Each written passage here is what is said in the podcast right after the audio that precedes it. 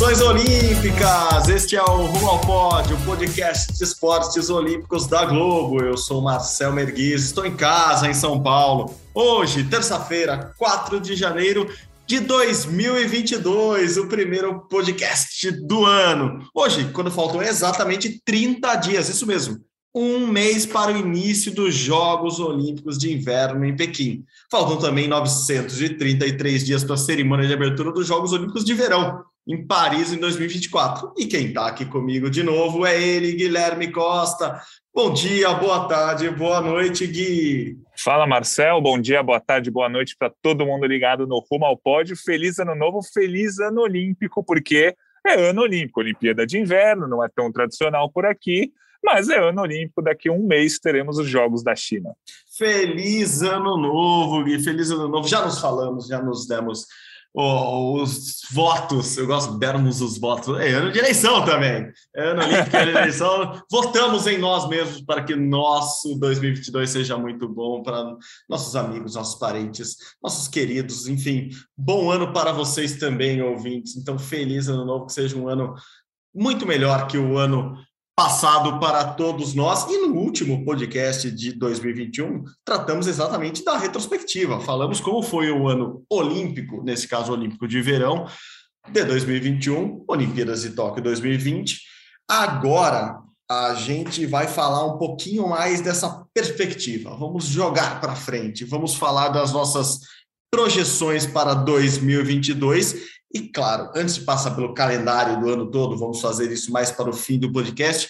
Vamos começar com o mais quente, Gui. Quer dizer, mais quente nesse caso não, é mais frio, né? mais gelado. Os Jogos Olímpicos de Inverno de Pequim já estão aí, falta só um mês, já está chegando e a gente convidou dois amigos nossos que estarão lá na China, nos representarão na reportagem lá na China, José Renato Ambrosio Guilherme Roseguini, com, vão compor a equipe da TV Globo, do Globoesporte.com, também chamado de GE.com há uns dois anos, eu que me confundi aqui, do Sport TV, enfim, quem nos trará as informações de lá, Zé Renato Ambrosio e Guilherme Zuguini, nos trouxeram um panorama é, do que eles esperam para esses Jogos Olímpicos de Inverno. E eu vou começar pelo Zé Renato, papai fresco Zé Renato, é, repórter que vai estar lá em loco, então pedimos para o Zé contar um pouco o que ele está esperando dessa delegação brasileira lá nos Jogos Olímpicos de Inverno. Fala pessoal, tudo bem? Poxa, que prazer participar com vocês aqui de novo do Rumo ao Pódio.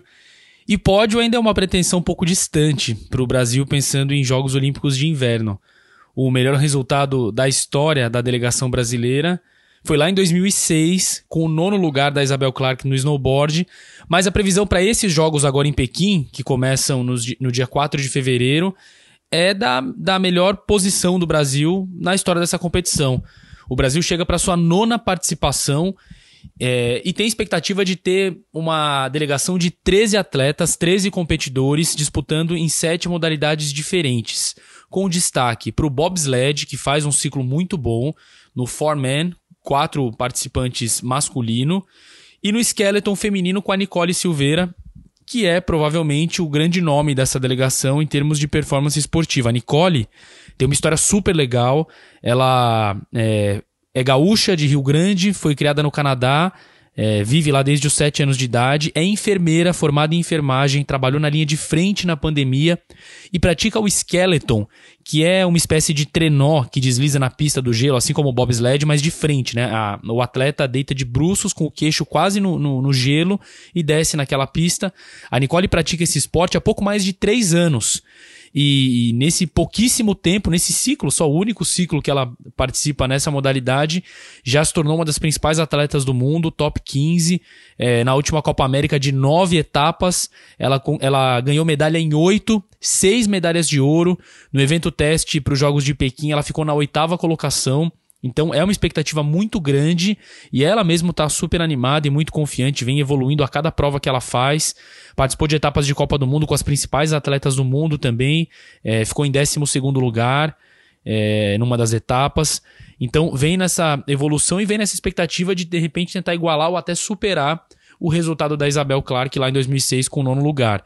É, acho que é uma torcida que, que quem escuta a gente, que o torcedor brasileiro pode apostar ali suas fichas, porque a Nicole chega bastante animada, dedicada e, e, e é uma atleta é, desse nível de obsessão pelo resultado, né, da dedicação. Além disso, tem o Agostinho no snowboard também, que deve garantir a classificação daqui a pouco. E nos jogos de inverno, o, especialmente nesses, o intervalo é muito curto da, da conquista da vaga para confirmação e para disputa dos Jogos Olímpicos. O Comitê Olímpico do Brasil e as confederações de gelo e de neve vão confirmar os participantes da delegação no dia 16 de janeiro. E aí, é, os atletas do Brasil devem se encontrar num ponto da Europa por volta do dia 26, 27, e de lá viajam, embarcam para Pequim. Tem uma série de restrições aí por conta de Covid, pandemia, é, e, e, os voos são super restritos, né? Mesmo nós, jornalistas, a gente só vai poder embarcar e, chegar à China em voos pré-determinados, assim como os atletas. Não existe voo comercial hoje, atualmente, para você ir direto para Pequim. Então o Brasil chega com essa expectativa de conseguir os melhores resultados em algumas modalidades e de repente conseguir alcançar algumas finais. Tem a Sabrina Cass também no esqui estilo livre, é, o Michel Macedo também no esqui. No esqui cross country, que é a, a subida na montanha, o Manas Silva deve ser o representante do Brasil, ainda está numa disputa com o Steve Hillstand.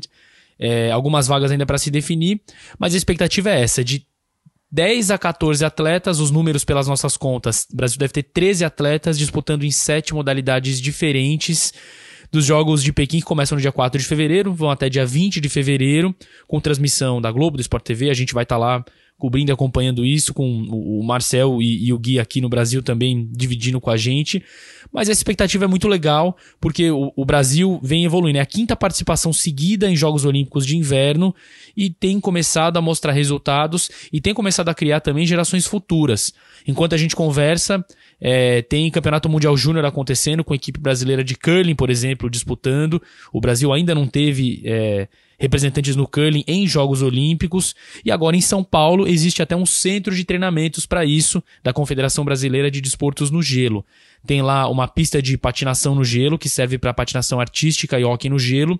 E existem também três pistas de curling, onde começam a ser formados os próximos treinadores, fisioterapeutas, preparadores e atletas, quem sabe é, 100% made in Brasil, já que a maioria dos atletas que disputam e praticam esportes de inverno precisam ir para fora do Brasil naturalmente para conseguir competir em alto nível e se preparar é, para essas modalidades. A expectativa do Brasil é bastante positiva, mesmo com uma delegação reduzida, mas vai com essa esperança de marcar nos Jogos da China uma performance especial e, quem sabe, histórica. Bom, é isso, né, Gui? Os Jogos Olímpicos de Inverno não são os Jogos Olímpicos para o brasileiro, né? Quando a gente fala, ah, é ano olímpico, mas de novo, peraí, acabou agora, é que tem um outro tipo de Olimpíada, aquela que tem disputa no gelo, disputa na neve.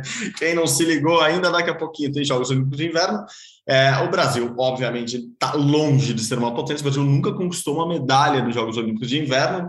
É, será agora, Gui? Chegou a vez do Brasil? Não, ainda não. Como o Zé Renato falou, acho que a principal possibilidade de bom resultado do Brasil é a Nicole no Skeleton, sendo top 10 já seria um resultado muito importante, até porque o melhor resultado da história do Brasil é a nona posição no snowboard em 2006 com a Isabel Clark. Acho que esse é o grande objetivo da delegação, superar esse resultado é, obtida em 2006. Mas falando de Paralimpíada de Inverno, que vai rolar ali semanas depois das Olimpíadas de Inverno, aí sim as chances oh. de medalha são reais, principalmente com Christian Ribera no esqui. Ele é realmente favorito a medalha ali no cross country para ir ao lugar, algum lugar no pódio, não vou dizer o lugar mais alto. E tem também a Aline Rocha, as chances são um pouco menores. A Aline Rocha disputou a Paralimpíada na na maratona em cadeira de rodas e agora, a, a, agora disputa a Paralimpíada de Inverno também no esqui.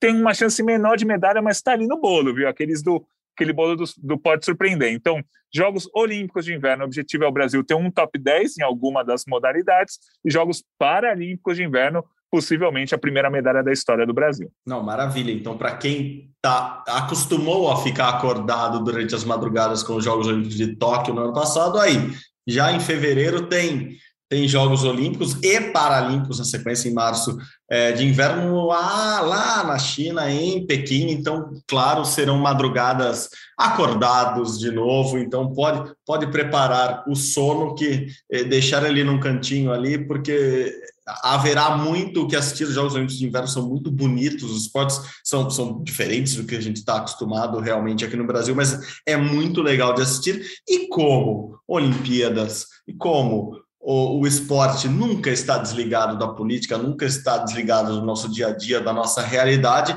Eu pedi para o meu amigo, nosso amigo Guilherme Roseguini, que é correspondente lá da, da Globo em Nova York, ele que também vai à China acompanhar é, as Olimpíadas de Inverno, eu pedi para ele trazendo um panorama mais geral, não, não do Brasil especificamente, mas da Olimpíada em geral e de como o mundo está vendo essa Olimpíada na China. Pela primeira vez na história, uma cidade recebe a Olimpíada de Inverno e de Verão. Pequim foi sede em 2008, volta a ser sede agora em 2022. Então, eu pedi esse panorama geral para o Roseguini. Então, Rosega, traga para a gente informações mais aprofundadas sobre esse lado político, geopolítico das Olimpíadas de Inverno que estão chegando. Por favor, Rosega. Salve, salve, amigos do Rumo ao Pódio. 2022 já começou, é ano de Olimpíada e, portanto, de muito trabalho aí para vocês também. Dessa vez nós não vamos esperar muito para os jogos começarem. A gente sempre lembra, né? Pequim foi sede dos Jogos de Verão em 2008 e é a primeira cidade a receber então essas duas versões dos Jogos Olímpicos, verão e inverno.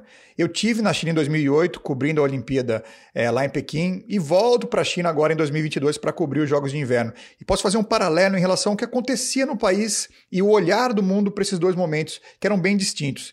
Existia em 2008 é uma preocupação em relação a direitos humanos, sim, na China, a repressão aos movimentos pró-Tibé na época, mas eu me recordo bem que isso era sim falado, era sim marcante, mas a realidade esportiva se impunha. Você tinha lá estruturas esportivas faraônicas, deslumbrantes, o cubo d'água, o ninho do pássaro, e todo mundo se deu o direito de apreciar mais aquilo lá, de falar mais de esporte, do que estava acontecendo ali. O, o, outro lado, né, a repressão do governo chinês, a outro tipo de manifestação e tal, aquilo era presente, mas não era dominante. O que muda muito agora para esse cenário atual. O que mais se discute hoje de Olimpíada é o que está fora do esporte. É a atuação do governo chinês em outras áreas de direitos humanos, principalmente, mas que está fora ali do escopo olímpico. Ninguém está falando de Pequim se tornando a segunda, a primeira cidade, ou seja, a receber os Jogos de Verão e de Inverno, o que isso significa, qual o impacto disso, as estruturas esportivas estão prontas ou não. Tudo isso ficou muito menor perto do que está acontecendo em relação ao tema dos direitos humanos. E aí tem dois casos bem clássicos, né? Ali a questão da posição ocidental em relação à região de Xinjiang, de uma minoria muçulmana que para muitos países, Estados Unidos, da onde eu falo, inclusive, é, a repressão a essa minoria é vista como genocídio. Os Estados Unidos é, tramaram já há um bom tempo um boicote é, diplomático aos jogos, ou seja, não vão é, enviar representantes do governo é, para cerimônias e também não para chefiar a delegação nos jogos. É um protesto mais simbólico do que prático, né? Porque é, é, você ali não, não esse, esse, normalmente esse representante do governo tem pouca ação prática ali no que acontece com as delegações, mas é assim é, algo marcante, algo importante que o governo chinês respondeu dizendo: olha, não gostaríamos que misturassem é, política com esporte, o que vamos dizer é uma bela bravata. Todo mundo mistura política com esporte. A própria China tentando é, promover Pequim é, nesse caso. Mas enfim, é, a China não gosta, revida e obviamente isso tem uma tensão diplomática diplomática grande ali e tal. E os, os, americanos tomam essa decisão, especialmente depois de perceberem ali o incômodo que causou em termos de, de, de, opinião pública do caso da tenista Peng Shuai, uma tenista premiadíssima na China, que num primeiro momento vem a público pelas mídias sociais chinesas dizer que sofreu um caso de abuso sexual de um alto membro é, é, do Partido Comunista Chinês, com quem ela teve relações consensuais, mas disse que uma dessas relações não foi consensual e de repente ela some, é, esses posts são apagados, ela desaparece é, da, da, mídia, ninguém mais consegue encontrá-la. A WTA, que comanda o circuito profissional de tênis, determina o fim é, é, de torneios realizados na China, porque não consegue ter uma conversa tete a tete com ela para poder entender o que estava acontecendo, se o caso estava sendo apurado ou não. O Comitê Olímpico Internacional faz algumas ligações de vídeo com Peng Shuai, mas não convence ninguém de que ela está assim recebendo tratamento, de que está assim havendo uma apuração ali. Há uma previsão do presidente do COI se encontrar pessoalmente com Peng Shuai para tentar esclarecer um pouco mais desse tema, mas enfim, isso deu muita base para o governo americano em um certo momento falar sim, esse boicote diplomático é necessário, a gente não sabe o que está acontecendo na China e obviamente do lado chinês é, há um contragolpe é, em relação a tudo isso. Fato é que a gente não tem aí nesse caso uma discussão esportiva muito mais forte. Por conta dos calendários de Covid-19 e pela questão própria do inverno, mesmo o, a qualificação para os Jogos Olímpicos de Inverno, ela é feita muito em cima da hora ali, né? Você tem pouco tempo para definir essas delegações e para ver quem vai competir. Mas falando um pouco do, do universo esportivo, para quem quer imaginar, mas como é que vai ser ali, quem são os países chaves e tal, tudo mais, as previsões internacionais caminham todas num sentido muito parecido com o que a gente viu é, é, em 2018 em Pyeongchang lá. É, a Noruega liderou o quadro de medalhas na ocasião, com 14 medalhas de ouro, 39 no total, e pelo que andar da carruagem das competições prévias aqui, deve de novo liderar o quadro de medalhas lá, ou seja, é um pouquinho diferente do que a gente vê normalmente nos Jogos de Verão. São outras as nações, outras as grandes potências.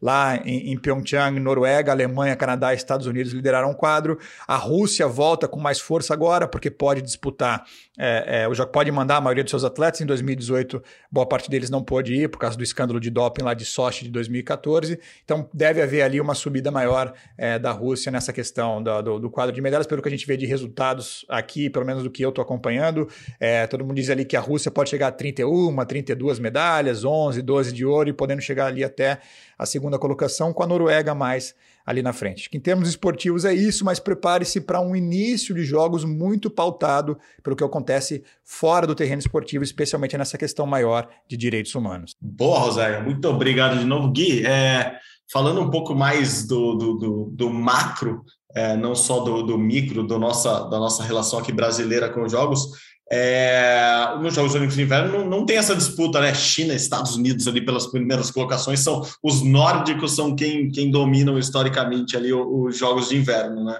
Isso, acho que a, é muito provável que a Noruega termine em primeiro lugar no quadro de medalhas, assim como aconteceu nas, nas Olimpíadas de 2018, já que foram realizadas é, na Coreia. A, a, Noruega é muito forte no, no esqui cross country, leva assim seis, sete medalhas de ouro, é um negócio muito muito forte lá na Noruega.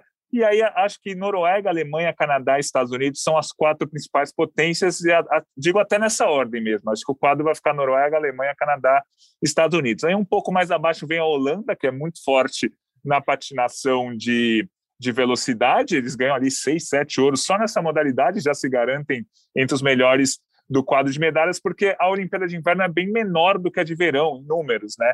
A Olimpíada de Verão distribui 339 medalhas de ouro, né? Nas quase na, mais de 50 modalidades.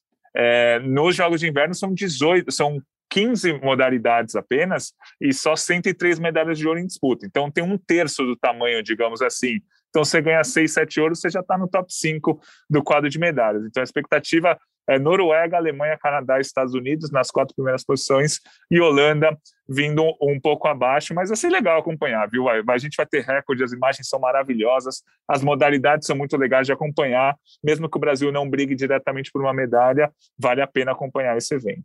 Não, é muito legal mesmo. É, você falou da Holanda, que, que ciclo, que ano, que, que temporada nos últimos anos da Holanda em todos os esportes, é verão, inverno, Fórmula 1, enfim, em, em tudo quanto é lado, a Holanda, a Holanda sendo um exemplo, eu já ouvi de gente aqui no Brasil que é um exemplo mesmo, que o Brasil, por exemplo, é um dos países que, que o Brasil segue, que o Brasil se espelha é no que a Holanda faz em centros de treinamento, em, em na preparação dos atletas como um todo mesmo. Então, que, que temporada da Holanda e os Jogos Olímpicos de Inverno são muito legais de assistir mesmo. Você falou do cross country, que é tipo é como se fosse a corrida ali deles, né? Assim, ó, é, é, o esqui, mas é o esqui não de velocidade, né? Aqueles que eles atravessam às vezes no meio da floresta. Enfim, eu acho muito legal. Claro que todo mundo acaba gostando muito, primeiro da patinação, não a de velocidade que você falou, que os holandeses também dominam, mas aquela patinação artística, né? Que infelizmente não teremos representante esse ano.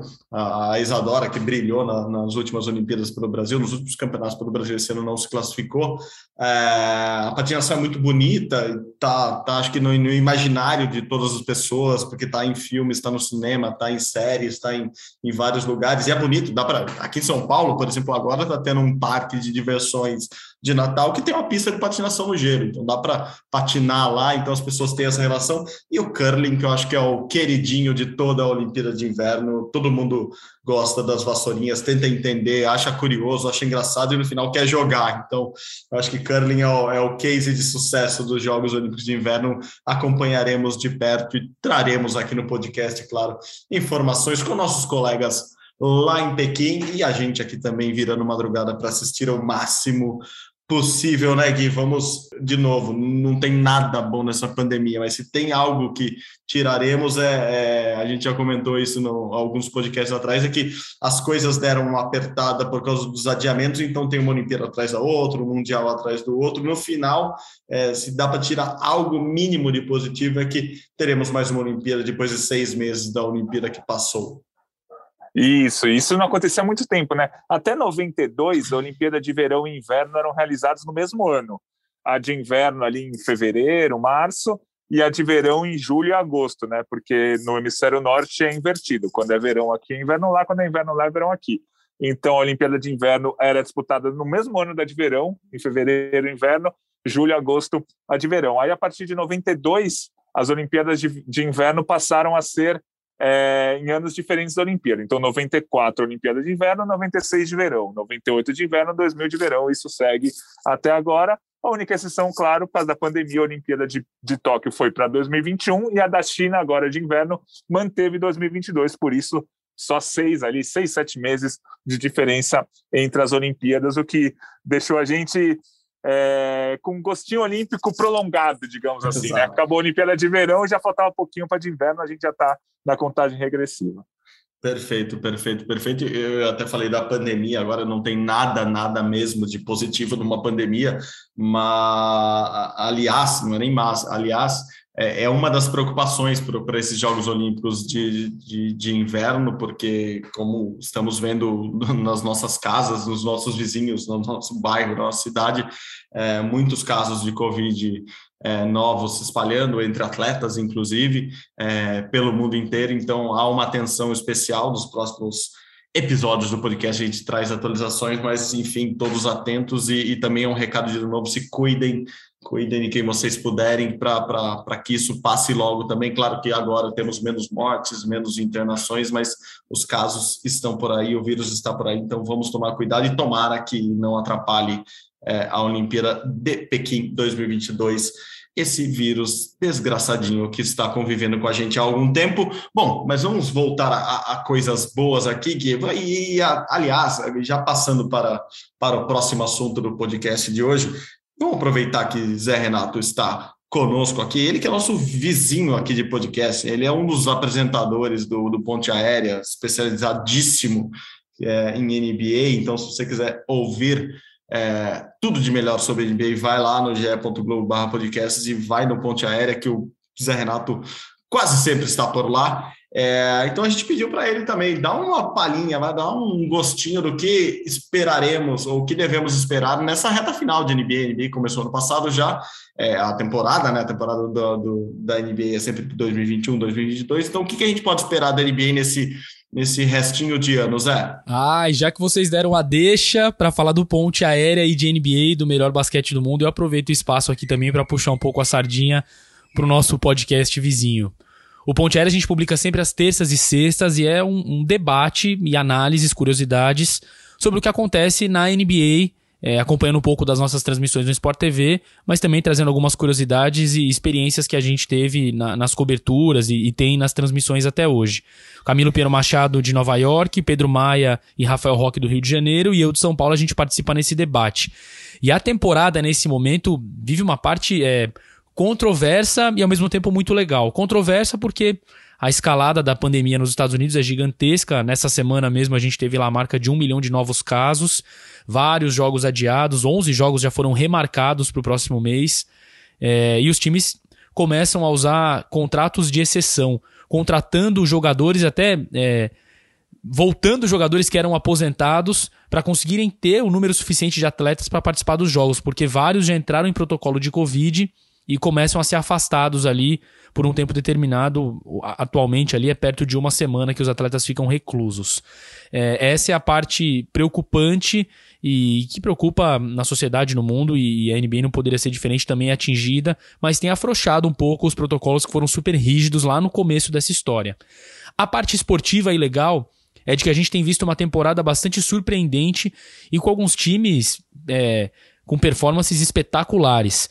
É, o principal destaque, se eu posso apontar, é o Golden State Warriors, com o, o Steph Curry batendo recorde, se tornou o jogador com mais bolas de três na história da NBA, tanto na temporada regular como em playoffs. Um cara espetacular e, e continua levando o Golden State para uma performance também espetacular. É talvez o melhor time da temporada até agora. Isso na Conferência Oeste. A gente ainda tem a expectativa de crescimento de equipes que começaram essa temporada como grandes favoritas: Los Angeles Lakers, o Brooklyn Nets, é, times que lidaram com algumas contusões. No caso do Brooklyn Nets, com uma das principais estrelas, o Kyrie Irving, que não quis se vacinar, então não, não pôde jogar até agora e deve voltar daqui a pouco. É, e na Conferência Leste, é, o Brooklyn Nets na Oeste também, é, na Leste também, perdão, e ainda na Leste, é, Milwaukee Bucks e Miami Heat talvez surgissem ali como os grandes candidatos a, a liderar essa conferência, mas no momento o Chicago Bulls parece que renasce numa temporada especial para os torcedores que durante anos se acostumaram a, a, ver Michael Jordan fazer as mágicas que fazia. Hoje tem no Zach Lavine, no Vucevic e no DeMar DeRozan, é, um time que começa a se mostrar um forte candidato a disputar a final de conferência, embalou oito vitórias seguidas, consegue vencer jogos apertados no final, tem gás para isso. Então, é, Golden State Warriors e Phoenix Suns na Conferência Oeste, e Chicago Bulls, Brooklyn Nets, Milwaukee Bucks na Conferência Leste. Acho que são os times que têm mostrado uma força especial nessa, nesse primeiro terço de temporada agora com os times lidando também com essas ausências, mas é uma temporada que tem muita coisa para acrescentar e muito difícil prever o que vai acontecer. É, né? Na próxima semana deve voltar, inclusive, o Clay Thompson, que praticamente dois anos ficou fora das quadras por conta de lesões, uma lesão gravíssima no tendão, volta para o Golden State Warriors. Então é um convite para todo mundo acompanhar o melhor basquete do mundo na NBA e, de repente, depois que escutar o Rumo ao Pódio, dar um pulinho também no Ponte Aérea e participar com a gente dessa discussão. Bom, passando pela, pela NBA, e o meu Chicago Bulls, posso, posso falar meu Chicago Bulls, que ah, de vez em quando ele dá umas alegrias assim, mas não, não criamos grandes expectativas, porque Chicago, desde os anos 90, não, não nos traz muita alegria.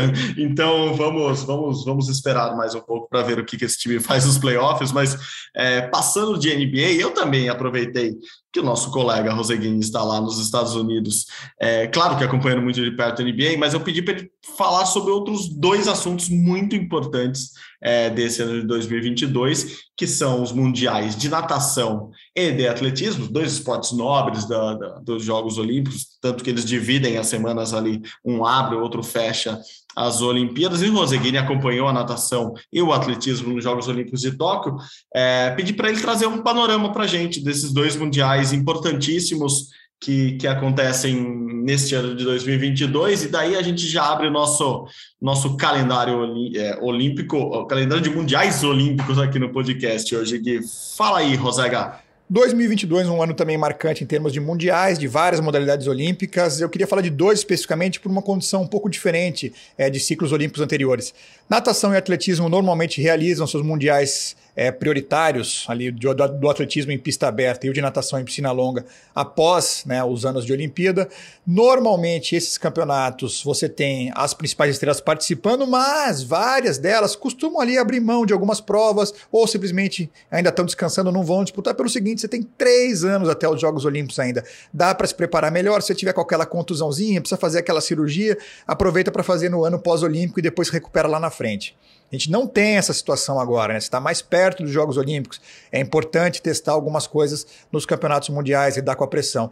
Então, pode ser que tenha menos espaço para a gente surgir ali novos talentos, para ver quem que vai aparecer, enfim. É uma situação um pouco diferente de ciclos olímpicos anteriores. A natação vai a Fukuoka, é, o campeonato começa a partir de maio. É, a Fukuoka, no Japão, já recebeu um Mundial em 2001 eu me lembro que foi muito marcante. É o primeiro uh, mundial que a gente tem uma conquista do Michael Phelps. Né? Ele tinha sido o quinto colocado nos 200 metros borboleta com 15 anos nas Olimpíadas de Sydney em 2000. E em 2021 ele desperta para valer para o mundo, ganha 200 metros borboleta no Mundial de Fukuoka e aí dá início a essa carreira estelar dele aí do atleta olímpico mais premiado de todos os tempos.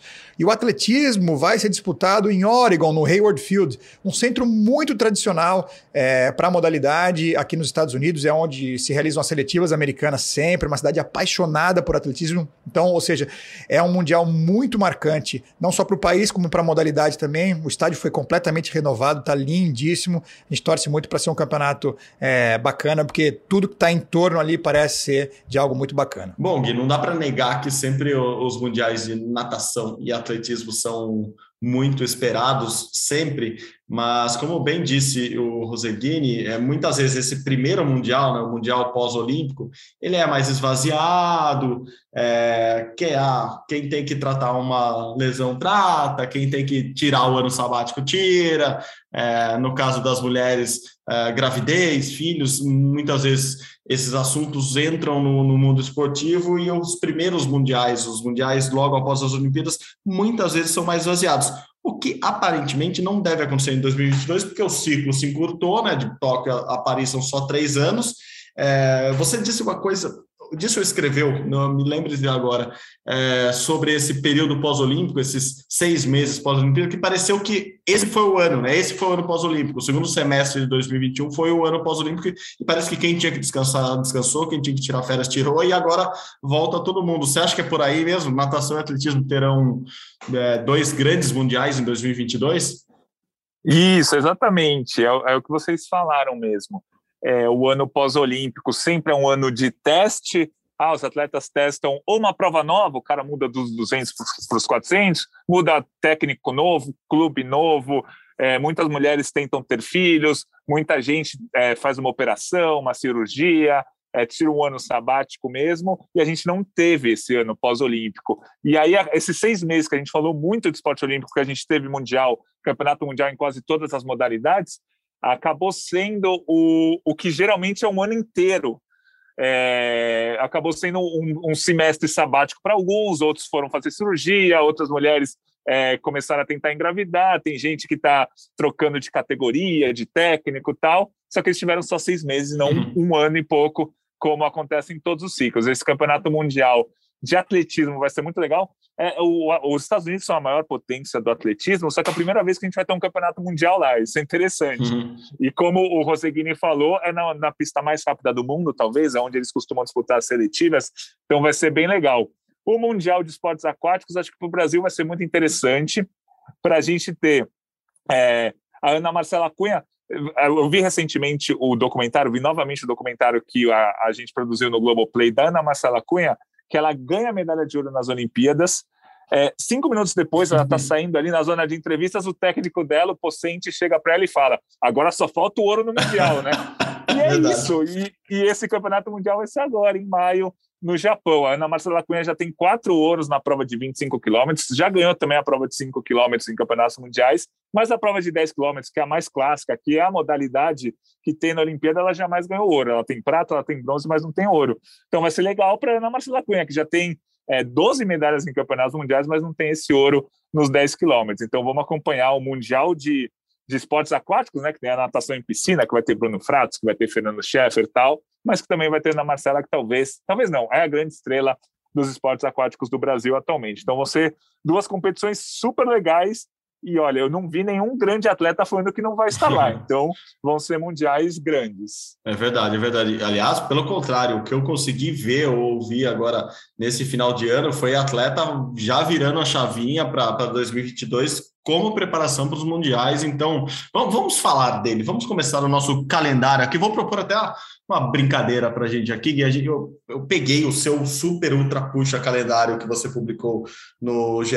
Globo, que tem todos os mundiais, campeonatos e afins importantes do, dos esportes olímpicos é, neste ano. Dei uma, uma, uma, uma limpada, uma, como que os atletas de natação falam mesmo? Uma uma polida, dei uma polida no calendário, peguei a, a, alguns principais eventos de cada mês assim para a gente tratar aqui.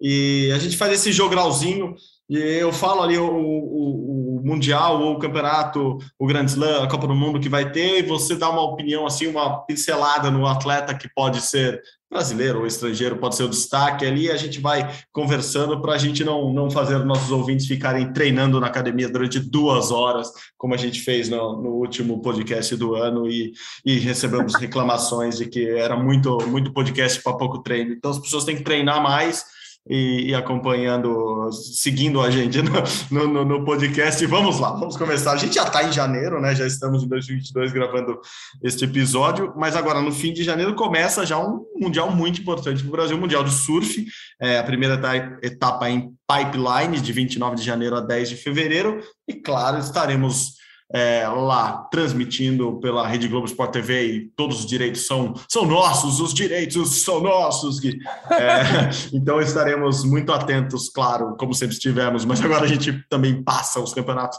então estaremos muito atentos ao surf. É, imagino que começando com Medina, Ítalo e, e, e, toda a Brazilian Storm dominando o pedaço, né, Gui? é, eu acho difícil a gente ter uma temporada tão boa quanto foi 2021, né? 2021 a gente teve oito etapas, seis, seis vitórias dos brasileiros. É, o Brasil ficou nas três primeiras posições do, do quadro de medalhas, não, do campeonato mundial, Medina, Filipinho e Ítalo. Então, acho difícil ser melhor. Se for igual, eu já vou estar muito feliz. É, e, e, o Brasil continua sendo a maior potência no masculino, sem dúvida nenhuma. Esses três vão brigar pelo título, vão brigar por cada etapa, então o Brasil está muito forte no surf masculino. E no feminino, a Tati, a gente tem que sempre lembrar, a Tati Weston Webb foi vice-campeã mundial em 2021, quem sabe não vem o primeiro título de temporada dela, ela já venceu etapas, falta vencer a temporada, ela foi vice-campeã agora, a Carice Moore realmente é uma americana, uma havaiana, né, no surf, eles defendem o Havaí, é, que está acima de todo mundo neste momento, foi campeã olímpica tal, mas quem sabe esse ano não seja da Vamos acompanhar o masculino e o feminino do surf. Perfeito, a gente fica falando aqui, ah, tomara que o ano seja melhor que o que passou no surf, para ser melhor é só isso mesmo, se a Tati ganhar o Campeonato Mundial e, e, e os brasileiros fizerem o fecharem o pódio ali do, do Mundial como um todo. Bom, passando já para fevereiro, que não sabemos se tem carnaval ou não, é, eu acho que sempre tem carnaval, independentemente de ter bloquinho na rua, desfile, o meu carnaval está garantido, nem que seja em casa. Então, fevereiro tem carnaval e também tem Jogos Olímpicos de Inverno, já falamos aqui, a data exata de 4 de fevereiro a 20 de fevereiro, então lá em Pequim, na China. Depois, na verdade, ali no meio, né, entre 5 e 6 de fevereiro, tem o primeiro grande slam de judô do ano, grande slam de Paris, então nada mais emblemático que começar, no, se não é o país do judô, é um país que ama muito o judô e que provavelmente vai, vai, vai, vai fazer tudo, todo o esforço possível para ganhar o máximo de medalhas é, nos Jogos de Paris em 24. Então a França recebe o primeiro grande slam e o Brasil com uma seleção renovada e com a volta de Rafaela Silva, acho que é por aí, né, Gui? Isso, o Brasil está tentando se renovar, está trazendo novos nomes.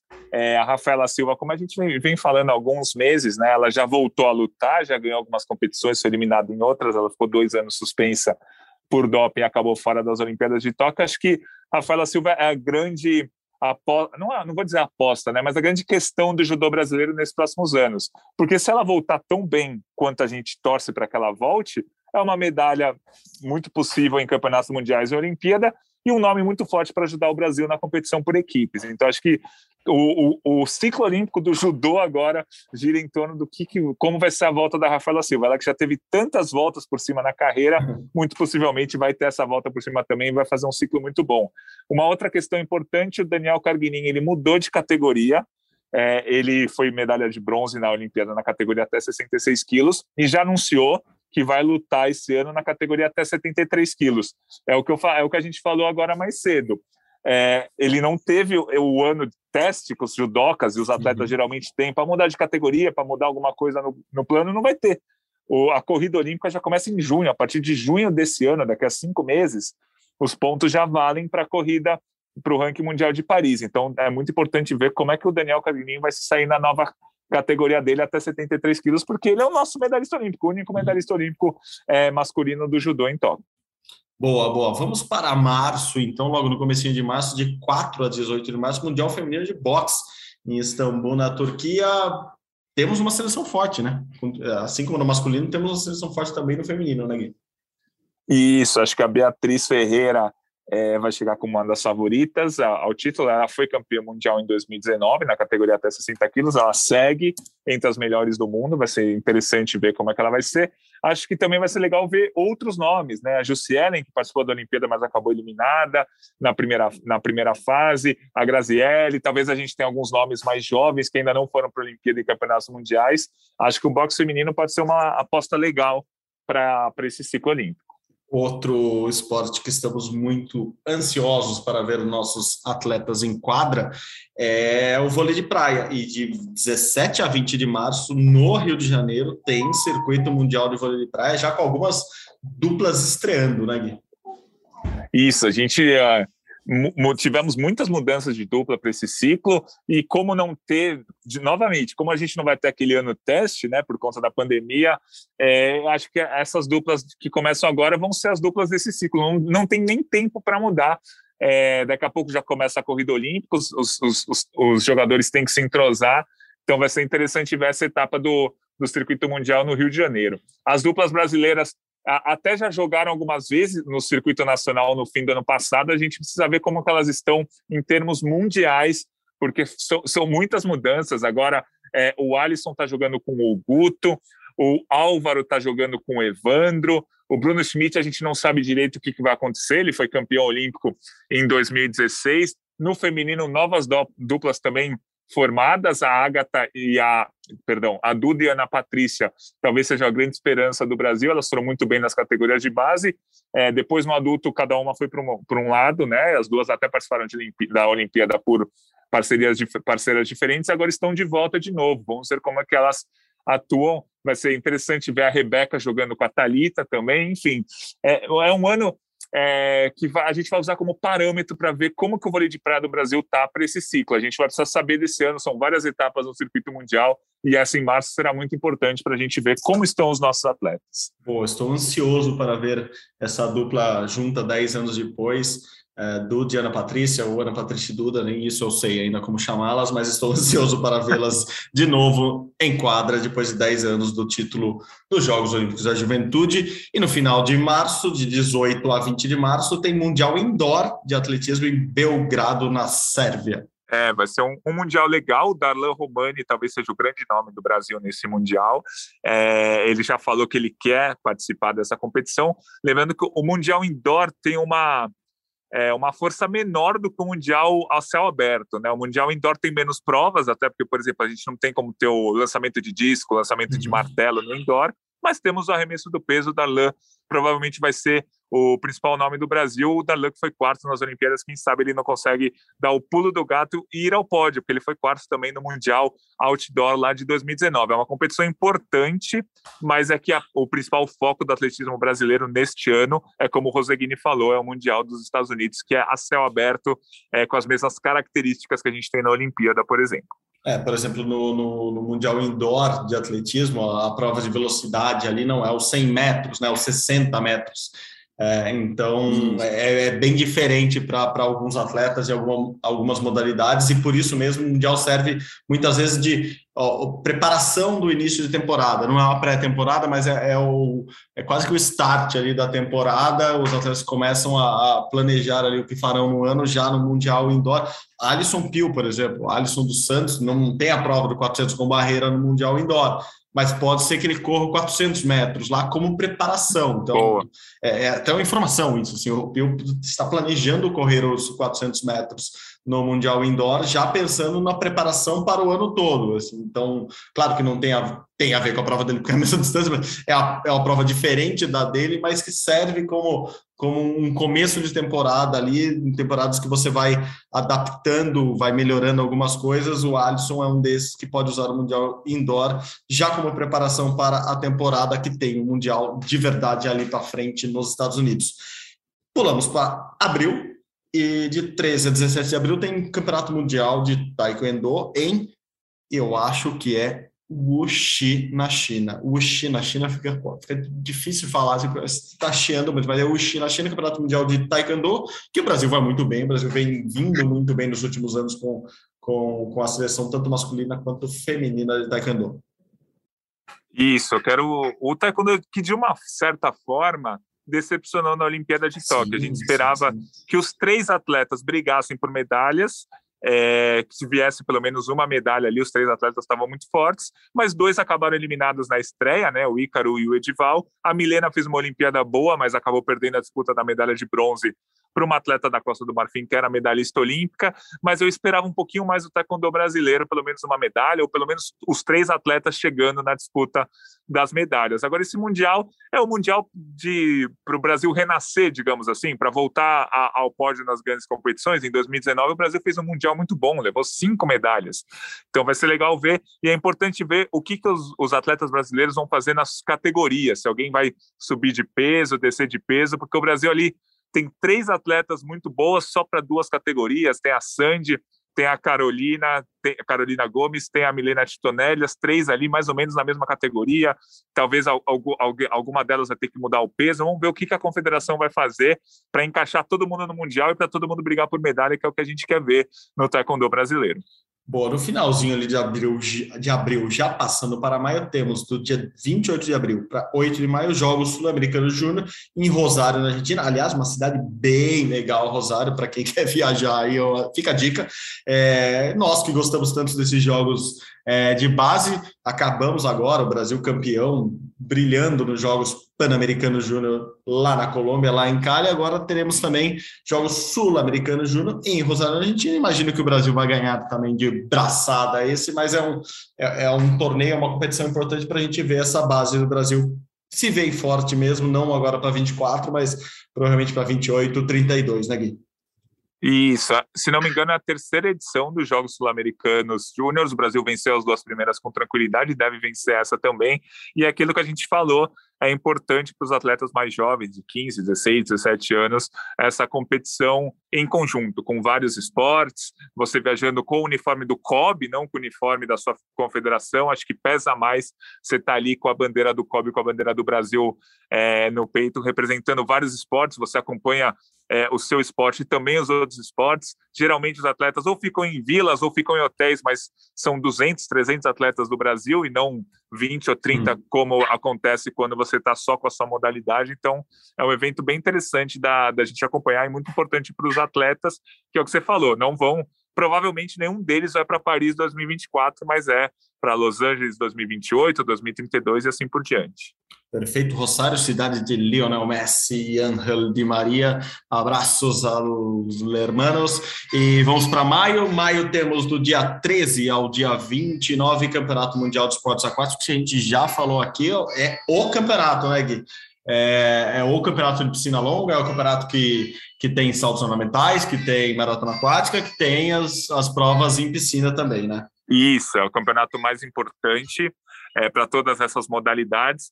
Então, já, já, já, falamos um pouquinho da natação e das águas abertas. Acho que é, é importante a gente falar que os saltos ornamentais do Brasil teve um ano muito bom em 2021. O Cauã foi finalista olímpico, o Cauã ganhou quatro medalhas no Mundial Júnior. Acho que é, é, um bom Mundial para a gente ver qual que é o parâmetro do Cauã para esse ciclo olímpico. Se ele vai subir mais e, quem sabe, brigar até por medalhas, o que seria inédito para o Brasil nos saltos ornamentais, ou se ele vai seguir, o que já seria excelente, ali entre os oito, dez melhores do mundo, pegando finais nas principais competições. Vai ser interessante ver como é que vai ser o Cauã nos saltos ornamentais. Belo detalhe, bem, muito bem lembrado, Gui, muito bem lembrado mesmo, um destaque importante e necessário para uma modalidade que nem sempre recebe todo todo nem apoio, todo destaque que merece, né? toda visibilidade que merece.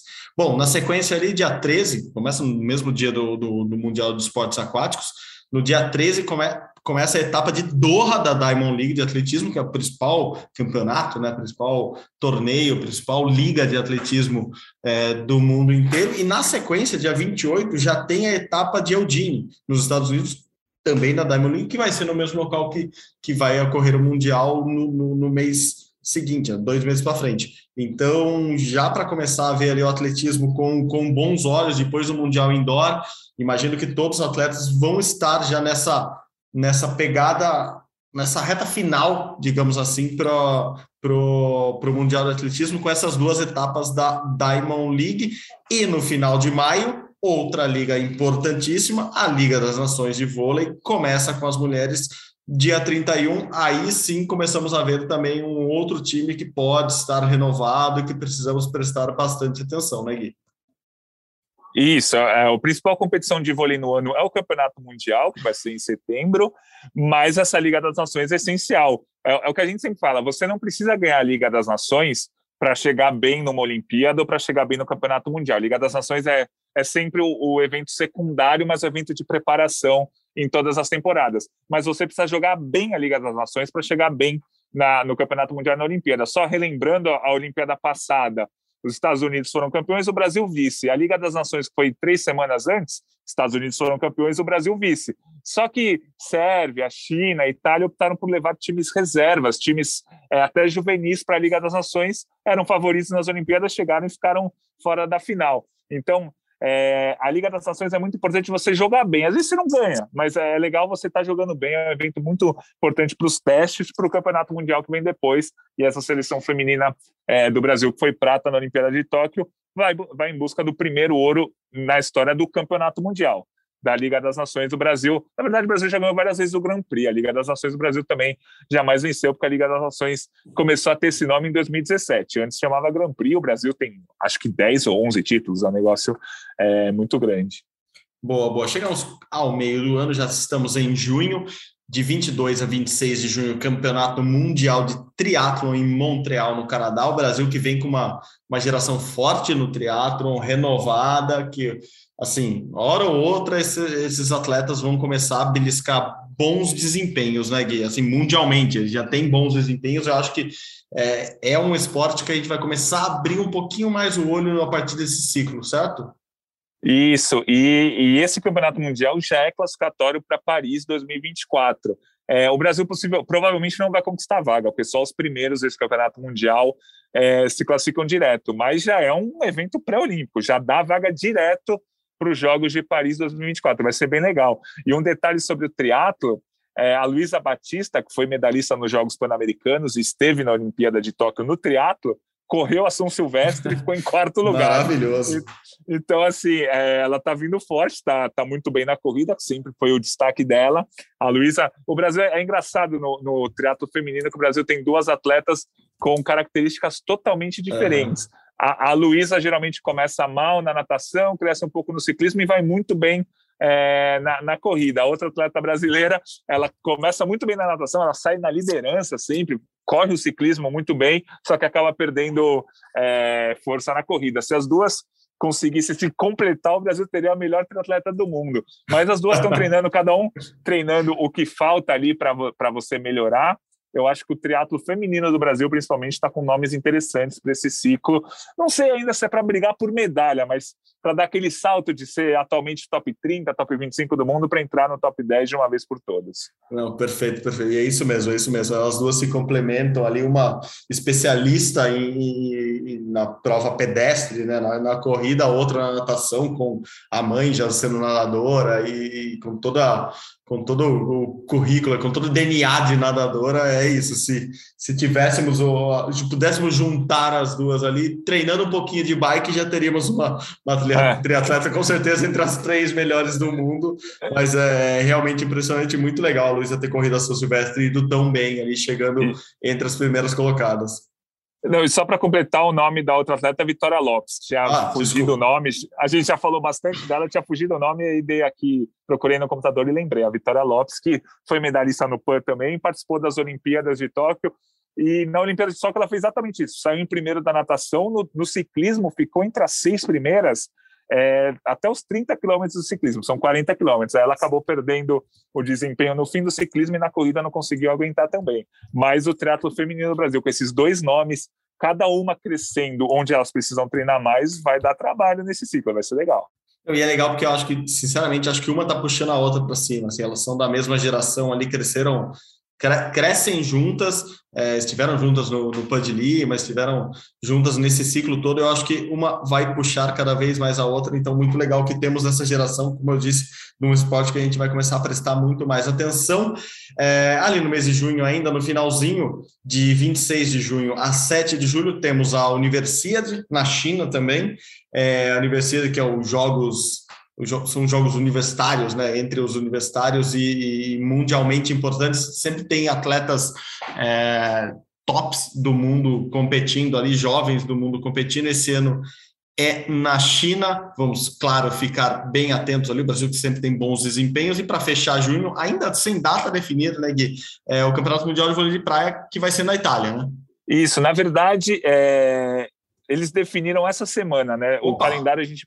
É, eu que não atualizei o calendário. O calendário a gente divulgou na segunda, e aí ontem, é, ontem à tarde, segunda tarde, eu vi no site lá da Confederação da Federação Internacional o Mundial de Vôlei vai ser, de, de vôlei de praia vai ser em julho, se não me engano, do 15 ao 27, alguma coisa assim, mas vai ser em julho, é a principal competição do vôlei de praia é, mundial. Eu vou confirmar, mas é, é, eu acho que é 15 a 27 de julho.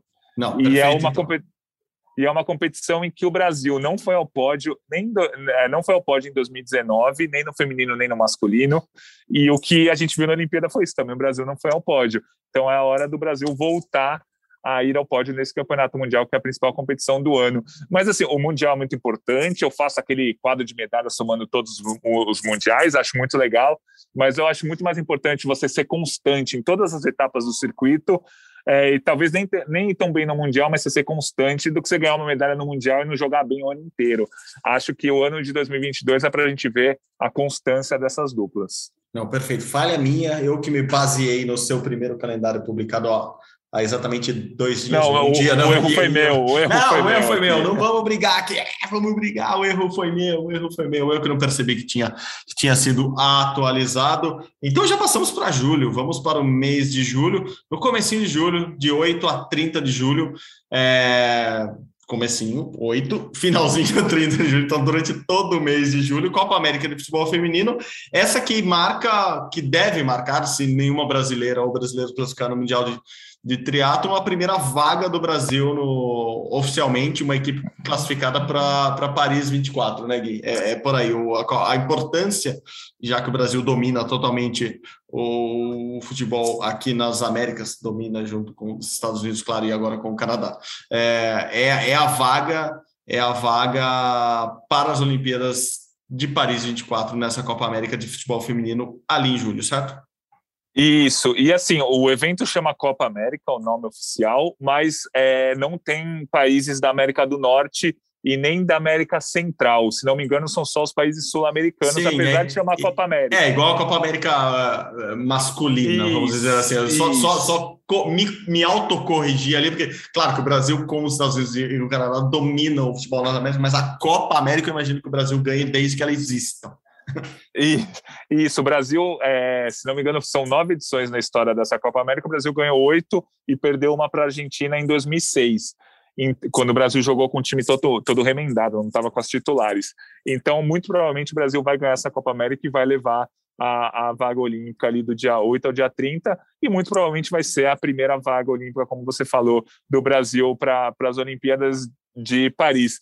Só a, a, FIFA ainda não anunciou exatamente quais vão ser os critérios, mas levando em consideração os últimos cinco ciclos olímpicos, a Copa América dá vaga para as Olimpíadas e a gente vai ter essa Copa América aí em julho. Então, ao que tudo leva a crer, essa Copa América vai ser pré-olímpico também, mas a FIFA ainda não mandou lá aquele relatório de quais competições vão valer a vaga, mas vai valer, vai valer a vaga. Sim. e é exatamente essa Copa América agora é na Colômbia, e como você bem disse, o Brasil ganhou as últimas três, perdeu para a Argentina em 2006 e ganhou as quatro anteriores, então o Brasil já tem sete títulos de Copa América em oito edições jogadas. Em julho, continuamos de 15 a 24 de julho, o campeonato que a gente já falou um pouquinho aqui, Campeonato Mundial de Atletismo lá nos Estados Unidos, lá em Eugene, é, é, um campeonato muito importante que a gente vai prestar muita atenção é, depois de tudo que aconteceu na Olimpíada. Temos algumas provas vagas sem os seus donos ainda e temos brasileiros muito importantes para acompanhar nesse Mundial ali de julho. Certo, Gui? Isso, certo. Vai ser, vai ser muito legal a gente acompanhar, como a gente já comentou. É um campeonato mundial importantíssimo e que o Brasil volte a fazer mais finais no atletismo. Né? Na, na Olimpíada tivemos duas medalhas, resultado muito bom. Tivemos o quarto lugar do Darlan, mas tivemos poucos atletas atingindo as finais. Acho que é, vai ser importante ver quem que vai chegar na final desse campeonato mundial. E mais do que isso, se eu não me engano, são dois ou três, o número exato é dois ou três, somente dois ou três atletas do Brasil melhoraram os próprios tempos Sim. ou marcas ou desempenhos na Olimpíada. Né? Isso acho que é o mais preocupante, você chegar num, num evento do tamanho da Olimpíada, do tamanho do Mundial, e naquele ano você não melhorar a sua própria marca. Isso aconteceu com o Pio, por exemplo, que foi medalhista de bronze no 400 com barreira, mas não foi uma constante entre os atletas brasileiros. E acho que isso é fundamental. Assim, em qualquer esporte, se você no, no evento do ano você melhora a sua marca, você fez o que você podia até ali. Se você ganhou medalha, subiu ao pódio ou foi é, fez final, é, é, outro assunto. Mas melhorar a própria marca, é, é, eu acho que é o mais importante. E isso preocupou muito os dirigentes do atletismo brasileiro. Essa falta de de o melhor desempenho, pelo menos do ano, no principal evento do ano. Espero que no Mundial de Atletismo ó, o, o, treinamento, a, base e, e, e o, o plano tracejado ali durante o ano leve para isso, Gui. Isso, exatamente. Vamos torcer ali para oito, dez finais. E acho que vai ser um nome muito interessante para esse campeonato mundial a Erika Senna da marcha atlética. Ela que na Olimpíada ficou a 200 metros da medalha, ela estava ali na terceira, até chegando próximo da segunda posição na marcha atlética de 20 quilômetros. Aí faltando ali 200, 300 metros, ela foi punida é, e acabou perdendo a medalha. Chegou só em 11 primeiro, depois de ficar dois minutos parada por ter feito uma infração, né, ter tirado os dois pés do solo ao mesmo tempo, enfim. É, mas acho que ela é um nome interessante para ir ao pódio nesse campeonato mundial. Na Olimpíada ficou tão no quase que a gente já está sonhando com o resultado dela em Paris. Verdade, verdade. Bom, em julho ali a gente tem uma sequência de mundiais importantes, como eu disse, tem o de atletismo logo ali na metade, dia 15. Dia 15 também começa o Mundial de Esgrima, que vai ser em Cairo, no Egito. Vai ser importante para ver como o Nathalie Morhausen é, vai estar nesse novo ciclo, agora com um técnico novo, é um técnico que vinha já ali da equipe dela, mas não é mas o técnico que acompanhou ela é, durante os últimos anos da carreira dela, praticamente todos os anos da carreira profissional dela, e que levou ela ao título mundial de 2019. Então vai ser importante ver como a Nathalie é, vai estar nesse mundial. Ela, além de técnico, tem várias mudanças pessoais ali na vida dela. Nesse novo ciclo, ela não garantiu ainda que vai estar em Paris, mas eu imagino que sim, ainda mais jogando em casa, é, teremos a principal representante brasileira da esgrima nos Jogos Olímpicos de 24. Daí, dia 26, de 26 a 31, tem o Campeonato Mundial de Ciclismo BMX, que é o ciclismo, é o BMX, o racing, né, corridinha ali de bikes, é, na França, e também de 26 a 31, Campeonato Mundial de Canoagem Slalom na Alemanha, aí sim também com brasileiros importantes, Pepe Gonçalves e Ana Sátila principalmente vários mundiais aí fechando julho com, como um mês importante, como sempre, né, Gui? É, e são três modalidades em que o Brasil tem nomes que brigam por medalhas, mas que o Brasil não vai ser favorito ao pódio em nenhuma dessas competições, mas são nomes fortes, é o que você falou. A Nathalie vai chegar com chance de medalha, o PP e a Nassat lá no Mundial de Canoagem Slalom. No ciclismo BMX, o Brasil tem nomes importantes, tem é, o Renato Rezende, que foi semifinalista olímpico, tem a Priscila, que foi medalhista nos Jogos Pan-Americanos, enfim, são três mundiais que o Brasil chega com chances, mas não chega como favorito ao pódio, às medalhas. Em agosto também emendamos vários mundiais importantes. Logo no início, ali, dia 3 de agosto, de 3 a 7 de agosto, Mundial de Canoagem Velocidade no Canadá. A gente já falou disso, você até citou muito bem em um dos podcasts passados, que a canoagem velocidade do nosso glorioso Isaquias Queiroz é, é uma modalidade, é um esporte que eles não disputam todos os campeonatos, não tem muito campeonato no ano todo, então quando tem um mundial de canoagem como esse que vai ser no Canadá, a gente fica muito de olho para ver quem quem está mandando ali em cada prova, né? É, eu acho que eles até se escondem, né? Tem antes do Campeonato Mundial tem sempre duas ou três etapas da Copa do Mundo, mas que dificilmente os atletas vão. O Isaquias geralmente vai para uma delas e ele escolhe exatamente a mais vazia para não ser muito observado. A canoagem velocidade tem esse negócio do xadrez que uhum. eles competem muito pouco. Isso deixa tudo mais interessante e deixa tudo mais difícil de fazer qualquer projeção. Mas o Isaquias tem 12 medalhas na história dos campeonatos mundiais, vai brigar por mais uma, por mais duas medalhas. Acho que mais importante do que ver como vai estar o Isaquias no individual, que a gente sabe que ele vai estar muito bem, é ver como vai estar a dupla dele, com quem que ele vai fazer essa dupla, se ele vai continuar com o Jaque ou talvez o Erlon vai voltar, não sei. É, ver como vai ser essa dupla, lembrando sempre, na Olimpíada de Tóquio, a disputa da dupla foi na distância de mil metros. Agora, na Olimpíada de Paris, vai ser na distância de 500 metros. É uma outra prova, são outras características e que o Isaquias costuma ir até melhor na de 500 do que na de 1000. Então, vamos ver como é que vai ser essa prova de duplas desse Campeonato Mundial de, 2000, de 2022, com quem o Isaquias vai competir e como ele vai competir, como se o Brasil vai sair com medalha na prova de duplas. Na prova de simples, é muito provável que o Isaquias vá ao pódio. E em Paris também a prova de simples do Isaquias é a de 500 metros, então ele, digamos que ele começa o ciclo como favorito a pelo menos uma medalha já em Paris, essa do, do, do 500, do, do, do C1, e, e também é, é, é, muito mais favorável a ele a prova em duplas no 500, ele sempre foi muito melhor nessas provas mais curtas, se bem que ele foi sempre muito melhor em todas as provas, Isaquias é o cara que faz, a, faz os 100 metros rasos e os 5 mil metros com obstáculos da mesma maneira, então é, é um monstro da canagem de velocidade, por isso que ele já é um dos maiores atletas da história olímpica do Brasil. Vamos ficar atento a esse Mundial, claro, é, na sequência ali, dia 6 já tem Jogos Mundiais Equestres na Dinamarca, dia 7, tá, a primeira semana de agosto já é cheia de coisa. É, já tem Mundial de Judô no Uzbequistão, então já vamos falar desses dois juntos. Então, Mundial Equestre e Mundial de Judô na sequência, já comecinho de agosto, a gente já falou até um pouquinho do judô, mas são, são esportes que o Brasil tem uma, uma baita tradição, né?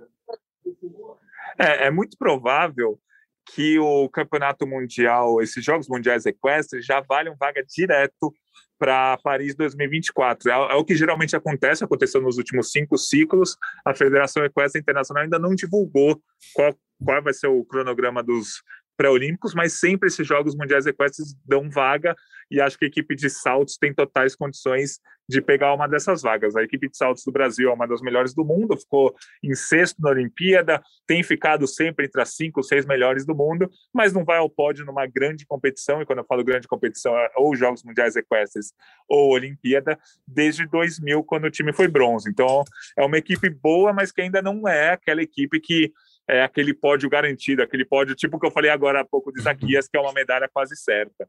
E aí o Mundial de Judô é, vai ser muito interessante ver a Rafaela Silva, como a gente falou agora há pouco, e o Daniel Carguinho. O Daniel Carguinho uma nova categoria e a Rafaela Silva voltando a disputar uma grande competição. E claro, aí a gente é legal ver como é que vai estar a Mayra Guiar, pô, está 10, 12 anos ali, sempre indo ao pódio nas principais competições. Ela já tem seis medalhas em campeonatos mundiais, vai tentar a sétima dela, tem três medalhas olímpicas. Então a Mayra também é um nome muito legal da gente acompanhar. Torcer para o nosso judô seguir a tradição de conquistar sempre duas ou três, talvez até quatro medalhas nesses campeonatos mundiais. Boa, boa. Vou emendar aqui três mundiais seguidos é, porque esses o Brasil tem um pouco menos de tradição. Mundial de tiro esportivo a partir do dia 13 de agosto, Mundial de badminton a partir do dia 21 e Mundial de ciclismo mountain bike a partir do dia 24, tiro esportivo na Rússia, badminton no Japão e ciclismo mountain bike na França. O Brasil, claro, terá representantes nesses três, é, com um pouquinho mais de chance no, no mountain bike, Gui. Isso, a chance principal de medalha do Brasil é no mountain bike. Henrique Avancini, que não fez uma boa Olimpíada, isso quem fala é ele, não sou nem uhum. eu, não é nem a minha análise, é a análise dele mesmo, ficou fora dos dez primeiros colocados. Ele que era uma chance clara de medalha, não era favorito, mas era uma chance clara de medalha. É, vamos ver como é que ele vai nas primeiras etapas do, da, da, Copa do Mundo no começo desse ano, para ver se ele segue entre os melhores do mundo. É, digamos que ele tem uma chance sim nesse campeonato mundial é, de ciclismo mountain bike. O Mundial de Tiro é um evento gigantesco, é muito legal, porque junta mais de 100 categorias de tiro esportivo, inclusive as olímpicas, mas também tem também as não olímpicas. E segundo os últimos calendários, da vaga olímpica em Paris 2024. A Federação Internacional não divulgou ainda, mas provavelmente já vai dar vaga direta para os Jogos de Paris. O Brasil não costuma ganhar medalhas nesse campeonato mundial e nem ganhar vagas olímpicas direto por esse campeonato mundial. E ter o Mundial de Badminton, que é sempre legal a gente ver como o Igor Coelho participa. O Igor Coelho disputou um campeonato mundial há dois meses, no fim do ano passado. É, foi eliminado na segunda rodada, que é mais ou menos o nível que ele tem atualmente. Ele está ali entre os 50 e 60 primeiros do ranking mundial. Vence uma, duas partidas nas principais competições. Na Olimpíada de Tóquio, o Igor conseguiu a primeira vitória da história do badminton brasileiro numa Olimpíada, e eu acho que esse é o nível do Igor atualmente, é para brigar para vencer um, dois, no máximo três jogos em um campeonato mundial. Você falou do Henrique Vancini, mais do que não gostar do, do resultado dele, quando perguntado se ele estava feliz com, em se tornar o melhor, ter o melhor desempenho de um brasileiro em uma Olimpíada na mountain bike, ele ficou da vida. Assim, ele ficou bem bravo, estava tava bem, bem, bem bravo com o resultado, porque afinal ele chegou a liderar voltas ali no, no, nas Olimpíadas de Tóquio, então o Henrique Pavancini ficou bem chateado com o desempenho dele na Olimpíada, e agora no começo do ano já tem, você falou das etapas de Copa do Mundo, tem etapa da Copa do Mundo no quintal da casa dele, é, lá em Petrópolis, no Rio de Janeiro, então Henrique Avancini é alguém que a gente sempre vai manter os olhos bem atentos ali, para fechar o mês de agosto, de 26 de agosto a 11 de setembro, Campeonato Mundial de Vôlei Masculino na Rússia, a gente falou do feminino já aqui, masculino também ainda teremos que ver algumas mudanças, ver como esse, essa equipe que ficou em quarto lugar em Tóquio não fez uma boa Olimpíada, uma Olimpíada tão boa quanto poderia ter feito. Vamos ver como, como essa seleção se renova, muda alguma coisa e como que vai ser o desempenho nesse Mundial ali no final de agosto. Isso, o Brasil pegou final nos últimos cinco campeonatos mundiais, é, então, assim, na teoria, o time do Brasil é para brigar pelo título. Ele, o Brasil foi tricampeão em 2002, 6, 10, vice em 14 e 18. Mas depois da Olimpíada de Tóquio, eu não sei como vai estar a seleção. Depois do que aconteceu com o Douglas e o Maurício, por mais que o Maurício já provavelmente não vá mais para a seleção e que o Douglas, que esse ano está sem clube no momento, também não vai, eu acho que a seleção precisa ter um chacoalhão. Vamos ver como é que vai ser a Liga das Nações em julho para a gente avaliar como vai ser esse campeonato mundial, porque o, a Olimpíada foi decepcionante. Eu não digo nem que o, o, ano de 2021 foi decepcionante, porque o Brasil foi campeão da Liga das Nações, mas na Olimpíada, aquela derrota para a Rússia na semi, é, acho que ninguém engoliu ainda. Vamos torcer para que o Brasil se mantenha entre os melhores do mundo. O Brasil que está aí há mais de 20 anos, sempre chegando às semifinais e finais. Perfeito, perfeito. Bom, acabamos agosto, mês cheio, julho cheio, agosto cheio, setembro muito cheio também. Como eu disse, o adiamento de vários mundiais, esse achatamento do calendário fez o, acúmulo de, de, de competições é, passar para esse ano de, de 2022. Então, vou até passar um pouco mais rápido aqui.